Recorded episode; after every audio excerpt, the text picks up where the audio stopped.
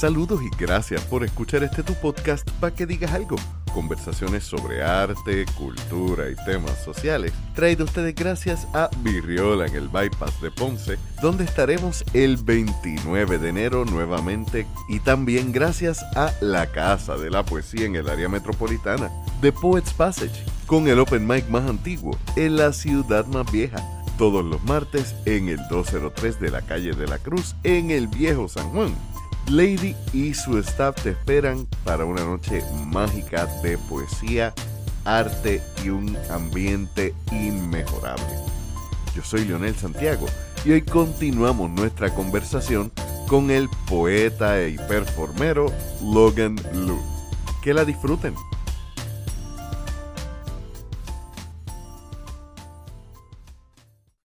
Y es entonces ahí donde empiezas a tomar tu carrera como poeta como performero más en serio? Más o menos, ¿para qué año estamos hablando de?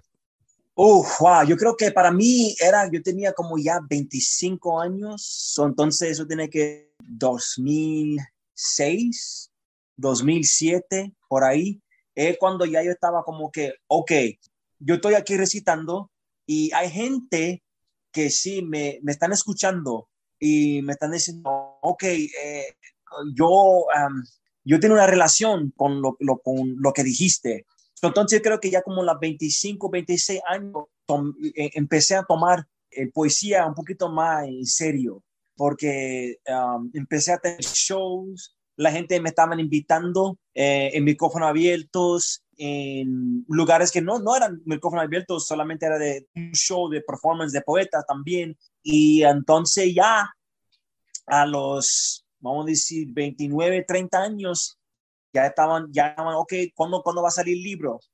¿Cuándo sale el libro? ¿Cuándo, eh, ¿cuándo va a empezar a grabar?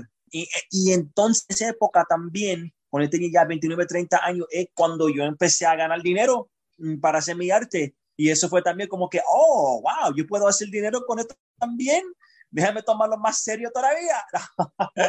sí, no, y, y, fíjate, es bien importante esa frase, bien importante ese detalle, porque como yo te decía, tú, yo te decía como que mi sueño en algún momento es vivir full time de esto, mientras tanto, pues tengo unos compromisos económicos, así que no me puedo desligar tan fácil, pero es bien importante que cuando el artista quiere vivir de su trabajo, se lo coja tan en serio como un empleo.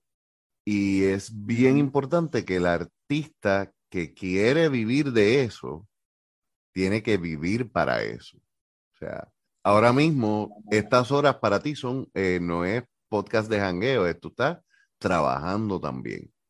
Porque tú estás corriendo sí, unas, una entidades, tú estás haciendo unas cosas y tú estás trabajando arte, pero no es, tú no estás haciendo un trabajo de arte para servicio de tu bolsillo solamente, tú estás viviendo de tu arte, pero un arte de compromiso, propósito y con el que tú no vas a joder con esos principios para ganarte más. Sí, Sí, mano, eh, eh, porque si yo estoy solamente trabajando en mi arte, nada más para ganar dinero, y entonces ya no es divertido para mí, ya no es algo que, ya, ya, ya yo no estoy haciéndolo para, para, las razones cuando yo empecé a hacerlo, que fue para expresar mi experiencia a toda la gente, fue para, para yo también, para tener esa terapia ah, para mí. Uh, y es otra cosa. Eso siempre está como que, eh, ok, primero que nada, cuáles son las experiencias que yo quiero expresar, cómo yo quiero expresar, cómo yo quiero jugar con las palabras. Ah, y también puedo hacer dinero, qué bueno. Pero la cosa es que, bueno, yo no sé si será para otros poetas, pero para mí, para ganar dinero sobre poesía, no es solamente escribir poesía, porque también yo soy maestro de poesía para los jóvenes acá. Y, y sabe, so, y, a, de eso, soy parte de organizaciones de poesía como Slam Diáspora. So, yo estoy ganando dinero para la poesía, pero no es solamente para, eh, para mi letra solamente. No quiero, no quiero eh, dar la impresión que yo estoy viviendo solamente de mis letras, porque no, no, no, no, no es verdad. Sí, me pagan para mis letras, pero también me pagan para el performance, me pagan para trabajar con estudiantes, me pagan um, para hacer um, coordinador de eventos de poesía. Me pagan para ser MC de, de, un evento. Y eso, y eso es lo que me refiero. Eso son diferentes partes. Exactamente, por eso lo digo, porque muchas veces ah, yo escucho artistas que dicen, yo quiero vivir del arte, pero la idea de ellos de vivir del arte es, voy a crear arte cuando me dé la gana y quiero tener una lista de clientes pendientes para que cuando a mí me dé la gana, yo venderlo al precio y, y así no funciona el mundo. Así estaría súper Bueno, mucho, mucho suerte con eso, ¿verdad? Exacto, pero que trabajar el arte, ser un artesano del arte, ser un artesano de la palabra, significa, sí, escribir, además de escribir, eh, para empezar, es el proceso de escribir, reescribir, editar. O sea, nada más con eso, o sea, no es sentarte a escribir el poema. Omar García dijo, no, no es hacer ese primer, tirar esa primera impresión y ya, es saber curarlo. Pero entonces también es trabajar dando talleres, también es el cuando tú vas a hacer un evento, el promocionarte. Oye, si vas a hacer un libro, asegurarte que vas a invertir en alguien que lo edite correctamente y el hacer relaciones públicas. O sea, you're a man of many, many hats, my friend. Bueno, sí, y, y tuvo que aprender todo eso también, porque eso no vino fácil de ser, de enseñar a estudiantes poesía, porque eso es un uh, a different skill set, eso es ya otra cosa. Una cosa es escribir poemas y hacer performance. Otra cosa es tener una clase de 20 estudiantes de, de 12 años mirándote como que ahora enséñame, tú sabes, y tuvo que aprender a hacer eso también. Y bueno, eh, pero eso es parte de la, de la misión, porque la misión es solamente déjame escribir y ya. La misión es también que cómo yo puedo seguir haciendo poesía para que, para que puede vivir entre todas las generaciones que viene después de mí, que ya cuando yo estoy ya eh, abajo de la tierra, cómo mis palabras van a seguir. Y no solamente en el texto, pero también en la influencia de ser maestro a estudiantes y para enseñar a ellos también a un puertorriqueño que está en el mismo, uh, en el mismo nivel que yo cuando yo era 16 años o 12 años, para enseñarle, decirle, mire, tú puedes hacer esto, Ah, aunque aquí en la escuela ellos no están ah, enseñándote tu propia cultura, lo vamos a hacer ahora con palabras, porque yo no tenía experiencia y ahora lo voy a enseñar a ti, porque eso también es parte de la misión, es parte de la misión. No es, no es solamente escribir y hacer el performance, pero es también para ser un creador de esta cultura, no solamente en, ah, en, en la clase, pero también afuera de la clase, para hacer eventos, para hacer ah, competencias, para organizar diferentes um, eventos culturales que tienen que ver con, con poesía. Eso es, eso es todo, todo, todo, eso también es parte de la misión. Ah, y eso no, también no quiere decir que cada poeta tiene que hacer eso, porque sí, sí, hay poetas que solamente pueden vivir del texto. Men, qué bueno. Tú sabes, la mayoría de la gente que están involucrados en poesía o en el arte tiene sus manos en diferentes cosas. Eh, hay hay el, el, el, la, la, letra, uh, el papel, hay la clase, hay los eventos, hay de todo, ¿verdad? Sí, y sí. de ahí... Sí, eh, eh, la frase como, como dijiste, tienen las manos metidas en un montón de cosas, están... El artista hoy en día, y estamos hablando, esto aplica yo creo que a todas las artes, que diga que solamente hace su arte, no se la creo porque como mínimo tiene que manejar sus redes sociales. Y ya de por sí, eso es managing and producing. Yeah, man. Y mencionaste una palabra que para mí es un trigger de, por el cual yo podría estar haciéndote preguntas toda la noche. Slam diaspora. Aquí te pido disculpas porque I'm gonna be like a, a little bit of a fangirling kind of thing. Because, oh my God. Okay. Este, yo todavía me acuerdo eh, una noche que yo estaba muriéndome del dolor y no podía dormir.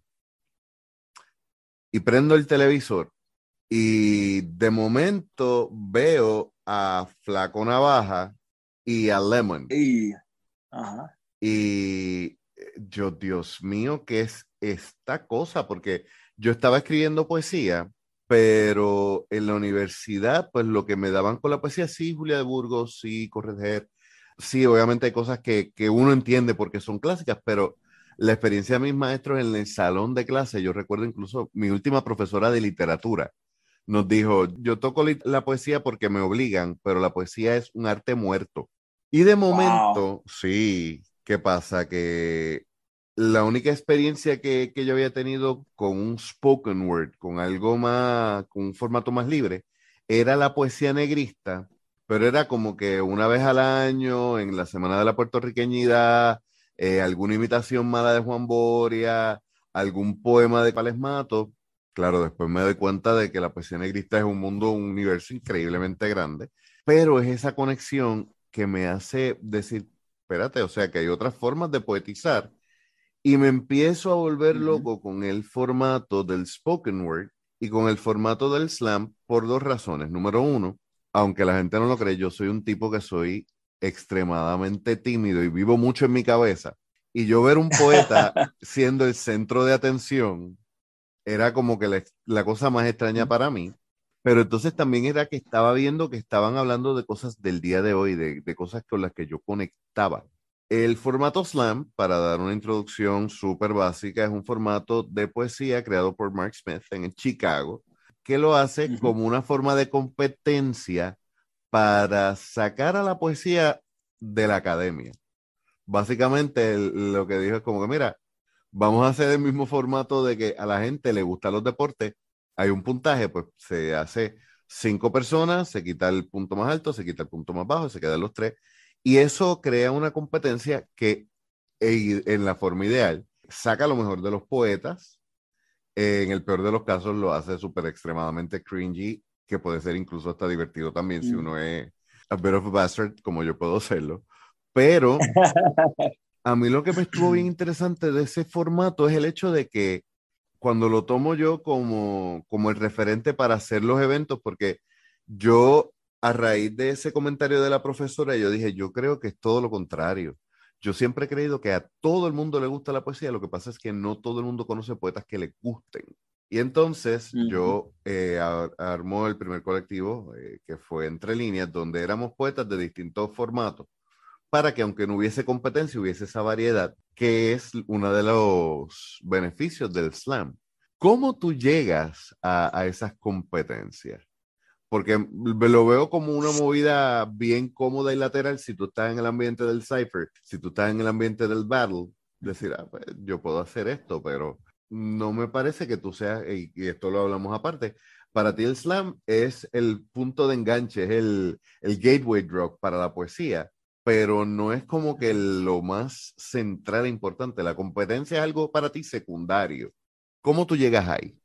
El primer año fue en 2014. Ya yo tenía, vamos a decir, como unos cinco o seis años de escribiendo poemas y haciendo performance. Y ya, ya, ya ese punto ya existía el slam, ¿verdad? Ya estaban competencias bien grandes de slam y todo eso, pero al principio no me interesaba mucho yo creo que porque yo estaba ya a poco entrando al, haciendo el performance y para mí como que no sé, no, no, me, no, me llamaba la, atención, pero poco a poco yo vi y más amigues que estaban entrando a la competencia y estaban diciendo, no, tú tienes que entrar, que tu, tu manera de recitar y todo esto, esto es, eso es parte de esto, tú tienes que, tú tienes que a, ver la competencia, tú tienes que competir, todo eso, ¿verdad?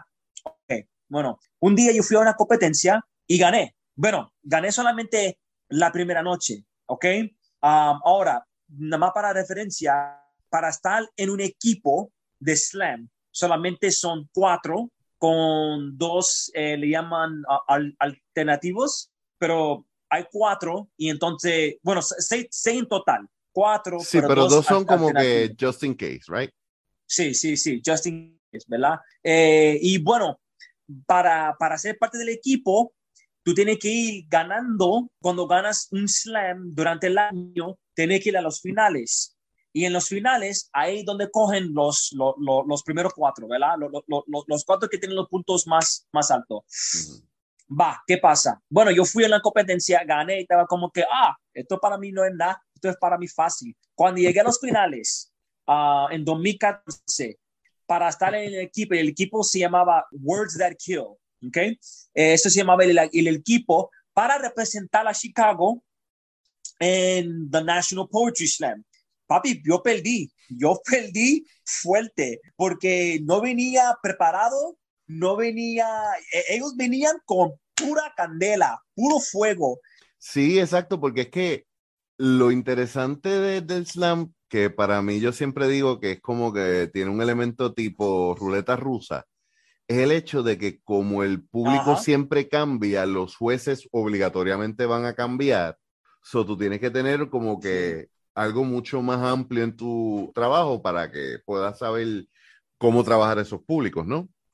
So you got your ass handed to you. Sí, claro. Yeah, bro. I mean, yo, yo, yo entré ahí a los finales con las mismas poemas, ¿verdad? Creyendo que, ah, ya, esto es fácil, ¿verdad? Y no fue así. Yo, yo estaba en, en el último lugar. Y también en ese momento me sacó ya eh, la, como un flashback desde cuando yo estaba batallando cuando tenía como 17, 16 años y la primera, la primera vez que yo estaba batallando y me dieron, me dieron una patada bien fuerte. Es decir, no, papi, tú no estás preparada para nosotros. Tienes que ir, vete para atrás al escritorio a escribir y a, y, y, y, a practicar porque tú no estás listo. And I was like, wow, it's okay. So eso fue, eso fue, eso pasó, ¿verdad? ¿Qué fue? Bueno, yo estaba como que, wow, man, eso fue otra cosa para mí. A los dos días, viene, hay, hay otro slam para otro equipo que se llama Mental Graffiti, que para representar a Chicago, ¿verdad? Porque Chicago tiene dos equipos. Entonces me llaman y dicen, ok, mira. Paréntesis, ¿todavía Chicago y New York son los únicos equipos con, son las únicas dos ciudades con dos equipos por ciudad o? Mira, de verdad no sé. E, en esa época sí, pero... Sí, porque para esa época recuerdo que Chicago tenía el de... que era como que de donde empezó... The Green Mill. The Green Mill, ya iba a decir The Green Mile. Era, era, era, se llamaba um, Uptown Poetry Slam. Ajá. 2014, Uptown Poetry Slam no mandó un equipo. So era solamente Words That Kill, que era el primer año para ellos y ellos, bueno, you could say that ellos estaban agarrando el espacio que, que dejó vacío Uptown Poetry Slam y Mental Graffiti, que ya eran varios años que estaban ahí. New York, yo quería que tenía como tres equipos, yo creo, algo así. Pero sí, New York siempre era uno y Bowery también era otro. Um, y no me recuerdo del otro, pero yo creo que habían tres. Anyways, Mental Graffiti me llama, me dice, mira, tú quieres, tú quieres competir. Y dije, va, vamos ese mismo día, ese mismo día, yo escribí un poema de tres páginas, porque tiene que ser, ¿sabes? Tres minutos y para mí tres, páginas. Y ese mismo día, yo empecé a escribir. ¿Por qué? El evento estaba en el barrio mío donde tenemos un problema de gentrificación, que es otro tema, ¿verdad? We have a, gentrification problem. entonces yo escribí un poema de mi barrio, para mi barrio, Ah, para esa competencia, me, me inspiré ahí mismo y estaba como que, ok, lo mismo no puede pasar como lo que pasó, que yo no puedo entrar también con las mismas poemas, empezando que yo voy a ganar aquí otra vez. Ahora mi segundo shot para representar a Chicago otra vez. Y estaba como que, ok, yo tengo que, ese mismo día yo empecé a escribir. Es que como la competencia, el fuego de la competencia me, me dio esa energía para escribir. Y escribí y gané. Bueno, eh, gané un spot. Yo, yo, yo, era de los, de los primeros cuatro. Eh, Espérate, entonces tú escribiste eso en un par de días y te lo memorizaste en un par de días. Bueno, no lo memoricé, lo, lo leí de papel.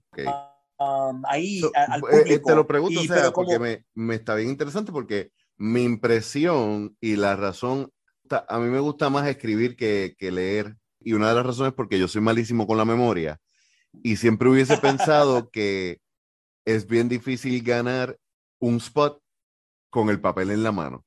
Sí, sí, mano. Eh, en realidad se supone que no debía tenerle papel, porque eso no... Sí, porque incluso han habido momentos donde hay gente que lo ha discutido porque dicen eso es un prop y se supone que no tengas props. a ah, ese nivel yo, yo, he escuchado esas discusiones.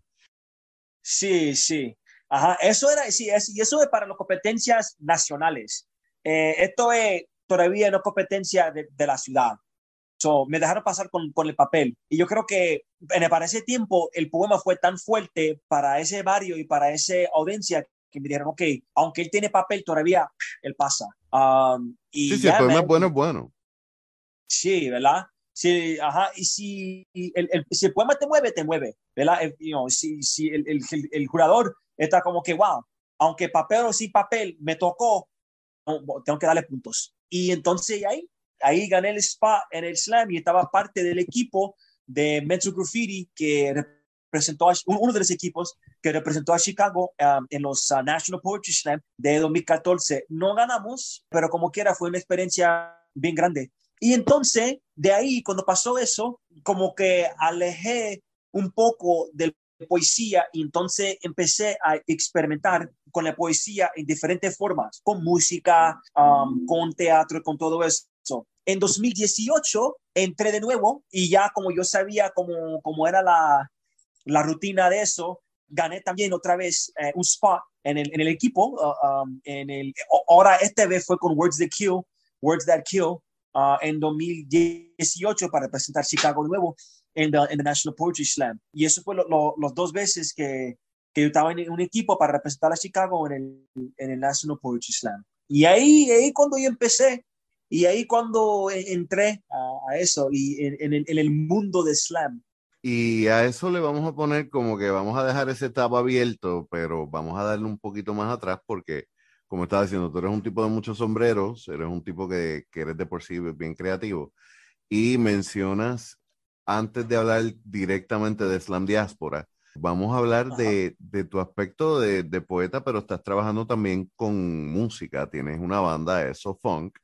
¿Cómo entonces un tipo que empieza a escribir porque no le dio con ponerse a pintar, empieza a descubrir que la poesía no es solamente un par de palabras en el papel, sino que se puede llevar al escenario? Y después de entonces llevarlo a la competencia, empiezas a, mezclar la poesía y no es que empiezas a experimentar con distintos formatos de poesía necesariamente, sino le adaptas a tu poesía el uso de otros elementos. Hablaste del teatro, tienes piezas en colaboración con performance de baile, pero tienes una banda, eso funk. ¿Cómo comienza ese proyecto? Yeah, eh, bueno, eh, con eso Funk, con la banda, eso fue Armando Pérez, el líder, el creador de la banda Eso Funk. Y bueno, según él, él, él siempre era fan de mi poesía. Él me decía, mira, bueno, era, era, es mi amigo, primero que nada, ¿verdad? Uh, y tremendo músico. Y él me decía, mira, yo quiero poner música a tus palabras. Y yo estaba ya, yo estaba ya jugando con, con palabras y música ya por un par de tiempo con un amigo que, uh, que se llama Jamil Rodríguez, que todavía está trabajando con él, pero, eh, pero nada, nada bien serio. Y entonces Armando me dice, mira, vamos, entra al estudio, ahí va a estar todo, toda la banda, ya tenemos el, riff, aquí está ya grabado, bien profesional, ¿verdad? Y estaba como que, ok, ahora estamos a otro nivel, ahora, ¿verdad? Esto me jugando aquí. Ese fue otro momento donde dijiste, espérate, pero tengo que cogerlo en serio. Sí. Let's work for it. Eso fue otra vez como que eh, eh, ya, ahí cuando me empezaron a, dar, a darme tarea, me dijeron, mira, aquí está, aquí está la grabación, aquí está la música, ahora escribe y entra al estudio ya preparado. Y bueno, eso es lo que hice. Me, me dieron la música, lo escuché, me puse a escribir y entonces entré al estudio y yo tenía mis palabras y ¡boom! Yo estaba ahí recitando mis palabras, ellos tenían la música, tocando y así empezó el fuego. Y entonces escuchamos la, grabación y yo estaba como que, ah, esto, esto se puede funcionar. Tú sabes, eso funciona, funciona bien. Y entonces como que me picó, me picó el insecto, como que, ok, más, más. Ahora, ahora, ahora, quiero hacer algo de tristeza, ahora quiero algo más alegre, ahora quiero algo más, más que para poner la gente para bailar tú sabes, y no era, un juguetito nuevo. Sí, mano, es como que, es como que me dijeron, mira, tú sabes manejar un carro, ahora toma, aquí hay, aquí hay una camión, tú sabes, juega con esto, aquí hay una motocicleta, juega con esto, ahora sí, uh, you know, y yo estaba como que, ok, vamos, vamos a jugar, vamos a jugar. eh, yo estaba haciendo shows con ellos y entonces eso me dijeron, mira, sé parte de la banda y ponte a escribir. ¿Sabes? Aquí hay un verso aquí, un verso allá. Y entonces ahí empezó. Yo estaba eh, trabajando con ellos, con los músicos y escribiendo. Y yo tenía mi, mi, tarea. Y eso fue con, con eso, con la banda eso. Y nosotros, gracias a Dios, que pudimos hacer um, giras en Estados Unidos y en México y a, a, y a presentar la, música de nosotros a, a gente por, por diferentes, diferentes partes de Estados Unidos y, y, y a México. ¿Tendrías algún poema sí. que, que te hayas trabajado con eso que pudieses compartir con nosotros? Eh, a ver aquí, eh, en español no tengo mucho. No, eh, pero... puede ser en inglés si gustas, no hay problema. Mm, déjame encontrarla aquí. Ok, I have one, I have one here. Esto es, la canción se llama um, Cumbia del Encanto y tiene que ver con la música de cumbia. Uh -huh. Y Amando Pérez es mexicano y la cantante de nuestra banda, um, Diana Mosquera, es colombiana. So, lo que tienen relación mexicanos y colom colombianos con la música es la cumbia, ¿verdad? So, entonces me dijeron, mira, puede, a, a, ver si puedes escribir una, algo aquí. So, anyway, vamos. La cumbia corre con la sangre en mis venas, cura el dolor y te suelta la pena. La voz bien sincera me lleva a la tierra, hacia el mar y el sonido que me falta.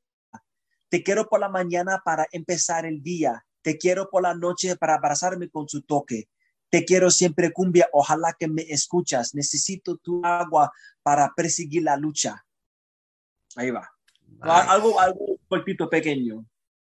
Nice, me gusta, me gusta. Y, y es bien. Sí, tienes que escucharlo con la música. Sí, no, eh, pero la, la cuestión es que escuchando el ritmo, escuchando eh, la estrofa, puedo escuchar la cadencia de la cumbia y puedo ver cómo encaja en esa, eh, en esa forma de, de, música.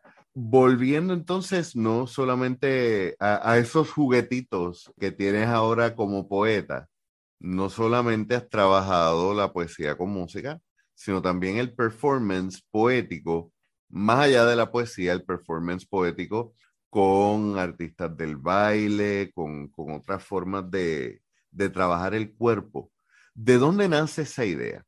Bueno, eh, el último proyecto que estoy trabajando ahora, que se llama Raíces to Roots, fue porque María Luisa Torres, uh, otra boricua de, de Chicago, ella eh, me encontró, me dijo, mira, conozco un par de gente que te que, conocen a ti por ser poeta puertorriqueño y yo quiero hacer, ella es bailarina, y me dijo, mira, yo quiero hacer un performance con palabras, con música y con baile. Que el movimiento es básicamente la personificación de las palabras. Y estaba como que yo nunca he hecho eso. Era a trabajar con una bailarina para interpretar mi, mi lírica. ¿Qué? Vamos a hacerlo. Y wow, eso fue, eso fue una cosa grande porque fue otra cosa. Porque mira, trabajando con mis amigos, con los músicos, con los poetas, a veces, ok, mira, vamos a fumar esto, vamos a beber esto, vamos a estar aquí, janguear un poquito y vamos a trabajar. Ok, vamos. Pero con ella fue como que, ahora, vamos a hacer una meditation, vamos a meditar, meditar, uh, meditar. meditate en un tema, un tema, ya, yeah. vamos a hacer esto en un, ok, vamos a pensarlo, vamos a cerrar el ruido de afuera y vamos a concentrar aquí en nuestra mente y corazón del tema. Wow, wow, ¿ok? Y entonces, saliendo de eso, me estaba quedando, ok, yo voy a mover, tú vas a escribir, a ver lo que te sale. Y él, él, él puso a mover y yo, inspirado por su movimiento, empecé a escribir. Y entonces ahí donde empezó eso, de usar los movimientos de ella para hacer mi, mi inspiración para mi, mis letras. Todo, todo sobre el tema de ser puertorriqueño en la ciudad de Chicago. ¿Qué tan, bueno, ¿qué tan difícil fue establecer? Porque obviamente hay, hay un detalle que tú mencionas que es bien real. Colaborar con panas no es lo mismo que colaborar con un artista que tú no tienes esa amistad, que no tienes la confianza de, por ejemplo, de sacar un grullo y decir quiere. Este, pero pero no solo eso, sino que cuando uno trabaja con, con, gente con la que ya tú tienes esa relación, ya hay un lenguaje que tú no tienes que explicar, ya hay una conexión que va más allá. Por ejemplo, yo que trabajaba con banda, yo sabía cuando alguien iba a hacer un cambio que no teníamos planeado, nada más por una mirada. ¿Qué tan difícil fue para ti entonces hacer esa conexión para poder conectar el lenguaje corporal de la bailarina a tu trabajo y, y desarrollar esa, esa conversación de dos, de dos artes que tú no habías conectado a modo personal anteriormente.